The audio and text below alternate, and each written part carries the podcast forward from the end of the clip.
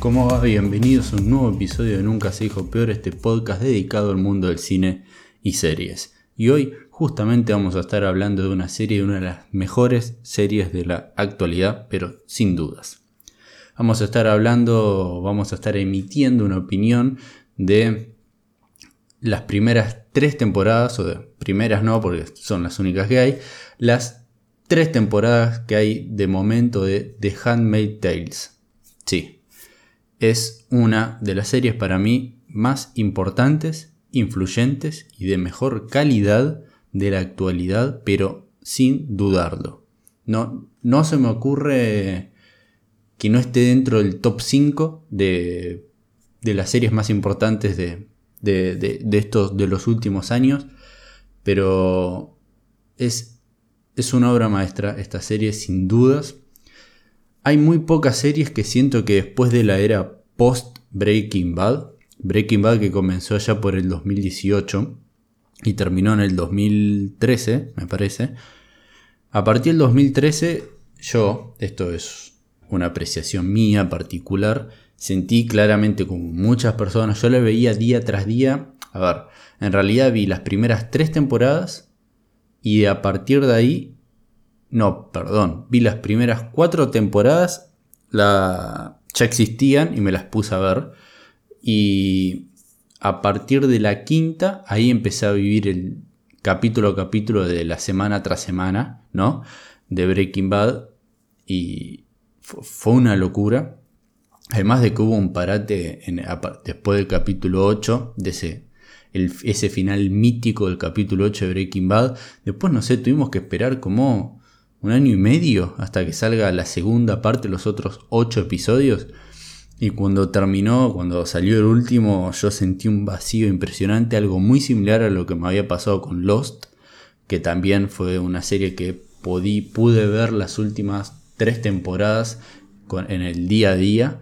Este, y cuando terminó Breaking Bad, no, sabía si iba a poder encontrar una serie de tan alta calidad y que me sumerja en ese mundo de como la manera en que lo hizo Breaking Bad. Obviamente hoy en día estamos en el 2020, siete años después más o menos desde que terminó Breaking Bad y tenemos un contenido Nunca hubo tanto contenido con respecto a series, a televisión, eh, como lo hay hoy en día. Y tenemos de todo. En ese mismo momento, o sea, durante, creo que antes de que termine Breaking Bad, ya había comenzado Game of Thrones, por ejemplo, y, y bueno, ya había, ya teníamos también ese tipo de, contenido de, de muy buena calidad pero en ese entonces tampoco Game of Thrones no, se había convertido en el monstruo que terminó siendo. Que igualmente no está dentro de las, para mí, mejores series de... Sí está dentro de las mejores series, pero no para mí de mi top 5. No sé si está Game of Thrones, por más que fue una experiencia impresionante el, año tras año de, de esa serie. Pero después de Breaking Bad no pude encontrar algo que en realidad me pueda situar en un mundo en sí realista y actual, por así decirlo, por más que en Breaking Bad nunca supimos bien en qué, en qué años se, estaba transcurriendo la serie. Ahora con Better Call Saul más o menos tenemos una idea de que es en el 2004-2003 por ahí donde transcurre la serie, pero igualmente sigue siendo un terreno de actualidad realista. Y por eso muy, muy pocas series habían logrado conseguir lo que logró Breaking Bad conmigo, hasta que me topé con esta serie, que también en un principio yo fui bastante reticente con la misma, no sé por qué, no, no sé, eh, pero había algo como que me hacía dudar, más que nada cuando estaba la primera temporada. Pero cuando finaliza la primera temporada empieza a obtener una barbaridad de premios a lo pavote en Emmys y Grammys, eh, Grammys, no, perdón, Emmys y Golden Globes. Y bueno, y Elizabeth Moss eh, siendo nominada y ganando a Mejor Actriz. Y dije, ojo, algo debe tener esto entonces. Y decidí ver la primera temporada y quedé completamente fascinado, anonadado Y a partir de ahí, bueno, salió la segunda temporada, la vi y ahora salió la tercera y la pude terminar de ver hace unas semanas nada más. Y sinceramente sigo pensando lo mismo.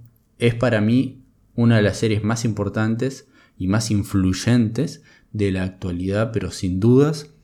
No creo que mucha gente la esté viendo y la vea. No sé por qué.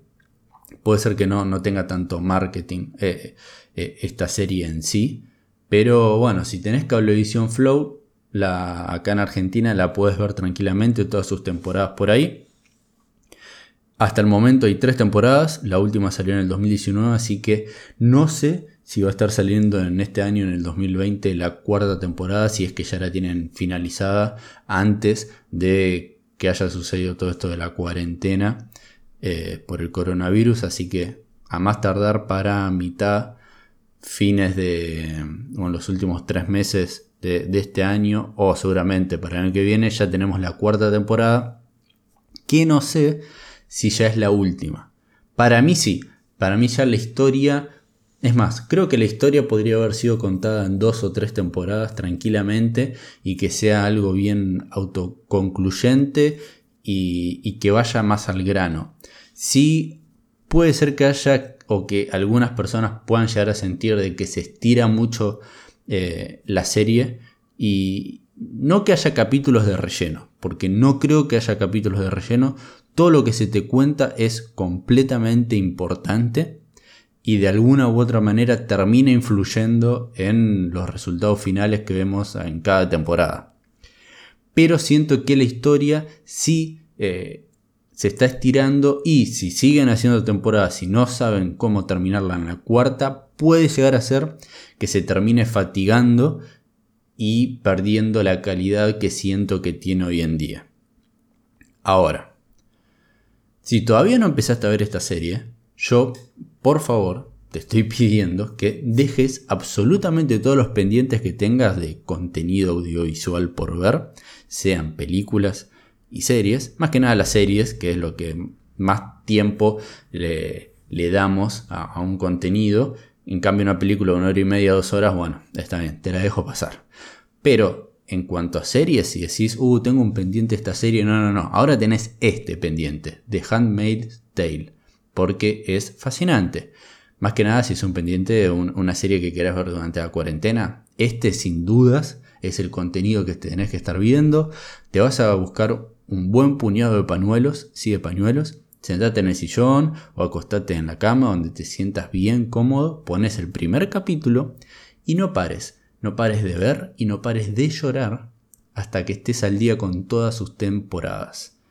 Es un pedido que te hago yo, Lucas, por favor hacelo, porque vas a ver algo fascinante. Ahora, también conozco gente, bastante gente, que no puede pasar de los primeros episodios y suele dejarla y no volver a retomarla por los fuertes conceptos que plantea la serie. Y me imagino que esto debe ser un golpe tras otro, más que nada para aquellos que sean padres. Esto sí, eh, esto es algo que lo he charlado con, gente que no pudo seguir viendo la serie por exactamente esto. Y yo me lo, me lo imagino, pero por completo y lo super entiendo. Eh, no termina de ser una serie, ¿no? Es algo ficticio lo que, está, lo que estás viendo, pero igualmente es muy impactante lo que ves y cómo es retratado y además del modo realista en que está hecho, porque sinceramente sentís que eso está pasando. Y, a ver, ¿por qué sucede esto? Entonces, ahora contemos para aquellos que realmente no sepan absolutamente nada de lo que se trata de Handmaid's Tale, les voy a contar, más o menos, una sinopsis que tengo acá armada. A ver, ¿de qué trata esta serie? Trata un futuro distópico, no muy lejano, donde la tasa de natalidad es prácticamente nula. Y esto se debe a infecciones por transmisión sexual y a la contaminación medioambiental.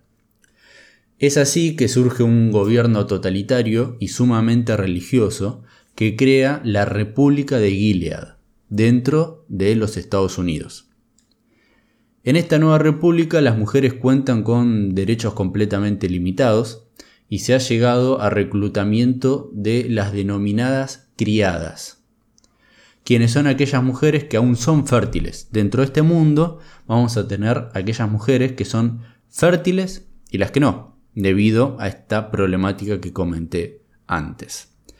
¿Cómo pueden saber que a simple vista que una mujer es fértil o no? Bueno, acá hay una persecución eh, muy estilo, no sé, eh, no sé, eh, nazis contra los judíos. Hay una persecución bien militar de las Fuerzas Armadas contra aquellas familias o mujeres que se sepa que, se tiene un registro, porque, lo, porque existe, de eh, todas las mujeres que hayan parido, que, que, sean madres, que tengan un hijo, que en algún momento lo, tuvieron o más que nada en el corto lapso. Entonces se entiende que esas mujeres son fértiles y entonces son raptadas son alejadas de su familia, de su hija, de su hijo, de su esposo, de lo que sea, y es arrastrada contra sus fuerzas a esta nueva república de Gilead creada dentro de los Estados Unidos por un, grupo, como bien dije, un gobierno totalitario y sumamente religioso,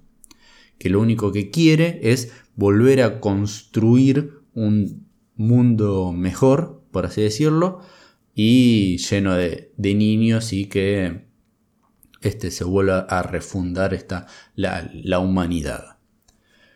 Entonces, estas criadas que son raptadas son asignadas a unos nuevos hogares conformados por un comandante que es un líder político y su esposa, donde este hombre el hombre de la casa debe violar a la criada para que ésta se embarace y le proporcione hijos y proporcione hijos al hogar, quedándose con el título de madre la esposa del líder político y no la criada. La criada es una criada, lo único que hizo para ellos es tener un hijo, es llevar durante nueve meses a una criatura y después se la tiene que dar, se la tiene que otorgar por obligación dentro de este gobierno a su verdadera madre y a su verdadero padre eh, dentro de este eh, hogar conformado dentro de esta república. Y esa es la sinopsis principal y del mundo en el que estamos, eh, en el que nos encontramos en este futuro distópico. Y la verdad que es increíble lo que hicieron. Esta serie está basada en un libro del mismo nombre. No sé si la primera temporada solamente está basada en ese libro o bueno, porque van a ser cuatro temporadas y no creo que el libro cuente tanto de cómo lo está contando la serie, así que yo creo que debe haber muchísima eh, libre interpretación de, de, este libro, de, este material. Me gustaría leerlo sin dudas para también hacer una comparativa y porque me imagino de que si alguien quiso hacer una serie de ese libro, el libro debe ser buenísimo. Eh, o simplemente les gustó la idea que hay atrás de lo que se está planteando en esa historia y quizás la historia como está realmente hecha y representada es muchísimo mejor en la serie. Eso me gustaría ver y compararlo.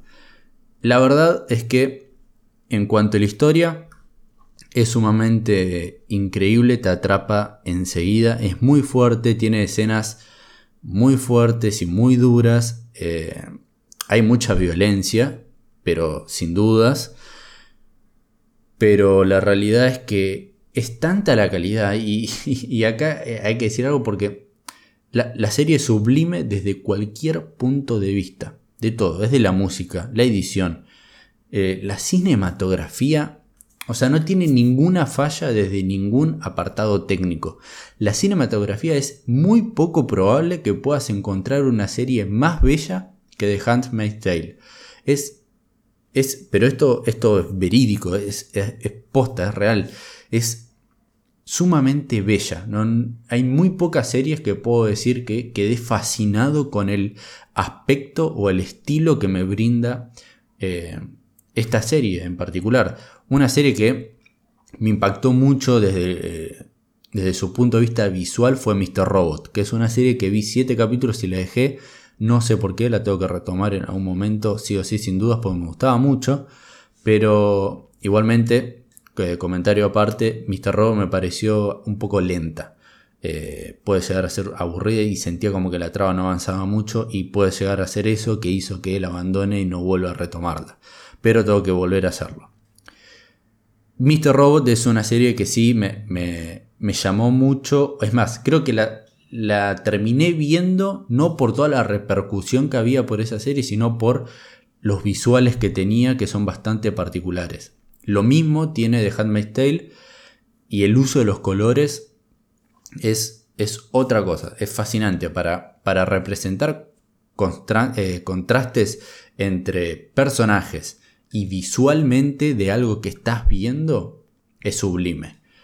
Y después en cuanto a las actuaciones, es, están, están a otro nivel. No sé si hay una serie que tenga un mejor nivel de en cuanto a capacidad actoral por parte de absolutamente todos sus personajes de todo lo que están trabajando en esta serie que The Handmaid's Tale. Es sublime y claramente mm, eh, quien se termina llevando absolutamente todos los elogios es Elizabeth Moss porque es también es, es increíble el trabajo que hace constantemente. No, también no, se le puede encontrar una mala escena en donde haya actuado pero me, un poquito mediocre. No, en todas lo da todo. Eh, la verdad que esta serie, si, si no la viste, la, la, tenés que ver cuanto antes, porque es, como ya lo dije muchas veces, para mí es de las series más importantes y de mejor calidad de, la actualidad. Y si la sinopsis que leí no te pareció llamativa, bueno, eh, no la mires pero me parece muy raro que no, resulte muy llamativo el, concepto que maneja la serie. Y bueno, ya cerrando este episodio sobre esta fantástica, fantástica serie que eh, estamos viendo, estamos viviendo y transitando en, esta actualidad que todavía no ha terminado. Eh, coménteme, qué les pareció, si la vieron, si a partir de esto que les estuve comentando la tienen en el puesto número uno como pendiente y la van a ver en cuanto antes. Si ya la vieron, ¿qué les pareció? ¿Cuáles son sus mejores series para ustedes de, la actualidad? Coméntenme, me pueden comentar en Instagram que saben que ahí subo también la crítica de lo que termino subiendo en el podcast, donde suele ser quizás un poquito eh, más acotado lo que puedo subir ahí. Ahí me pueden encontrar tranquilamente como Nunca se peor. Y también en YouTube me pueden comentar porque también subo el audio de los podcasts en YouTube. También me pueden encontrar como Nunca se peor. Y también pueden comentar dentro de eh, la caja de comentarios que proporciona YouTube en cada video que en sí es un audio. Así que nada, acá lo dejamos y muchísimas gracias por haber escuchado hasta este preciso momento.